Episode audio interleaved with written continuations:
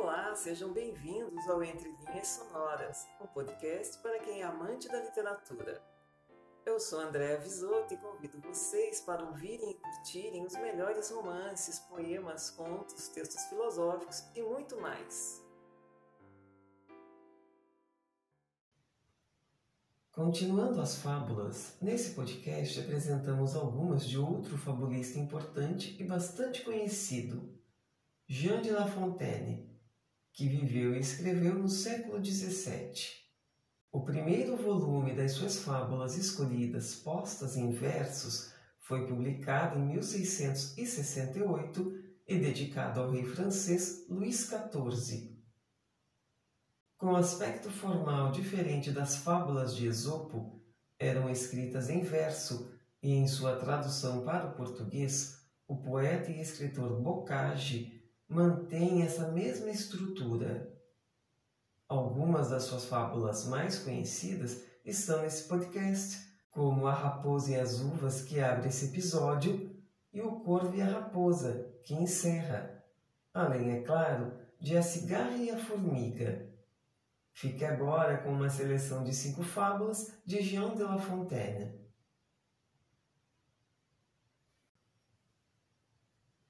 A Raposa e as Uvas Contam que certa raposa, andando muito esfaimada, viu roxos maduros cachos pendentes de alta latada.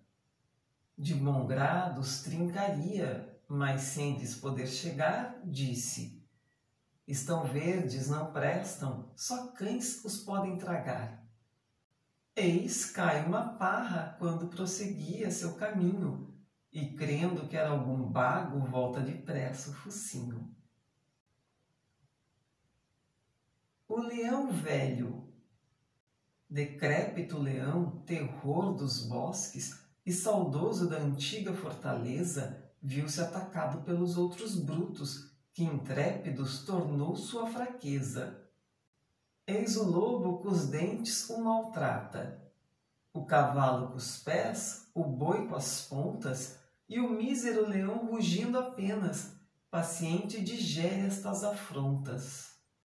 Não se queixa dos fados, porém, vendo vir o burro animal de ínfima sorte, ah, vil raça, lhe diz, morrer não temo, mas sofrer-te uma injúria é mais que morte.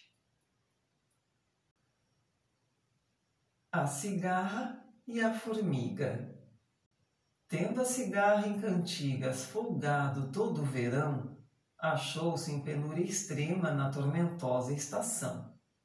Não lhe restando migalha que trincasse, a tagarela foi valer-se da formiga que morava perto dela. Rogou-lhe que lhe emprestasse, pois tinha riqueza e bril, algum grão com que manter-se até voltar o aceso estio. Amiga, diz a cigarra, prometo a fé de animal pagar-vos antes de agosto os juros e o principal. A formiga nunca empresta, nunca dá, por isso ajunta. No verão em que lhe davas, a pedinte ela pergunta. Responde a outra, eu cantava noite dia a toda hora. Ó oh, bravo, torna a formiga, cantavas? Pois dança agora. O leão vencido pelo homem. Pôs-se em venda uma pintura onde estava figurado o leão de enorme estatura por mãos humanas prostrado. Mirava a gente com glória o painel, e senão quando um leão que ia passando lhe diz: É falsa vitória. Deveis o triunfo vosso à ficção, blasonadores. Com mais razão fora nosso se os leões fossem pintores. O corvo e a raposa. É fama que estava o corvo sobre uma árvore pousado e que no sôfrego bico tinha um queijo atravessado.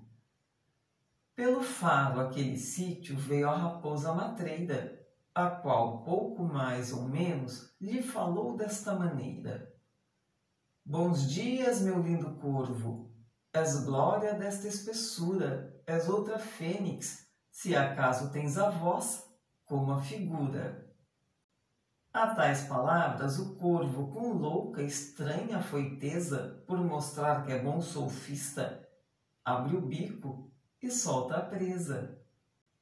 Lança-lhe a mestre o gadenho e diz: Meu amigo, aprende como vive o lisonjeiro, à custa de quem o atende. Esta lição vale um queijo, tem destas para teu uso. Rosna então consigo o corvo, envergonhado e confuso. Velhaca deixou-me em branco, fui tola enfiar-me dela, mas este logro me livra de cair noutra esparrela. E assim encerramos mais um episódio de Entre Linhas Sonoras, o podcast para os amantes da literatura. Nos encontraremos na próxima semana. Aguardo vocês! Até lá!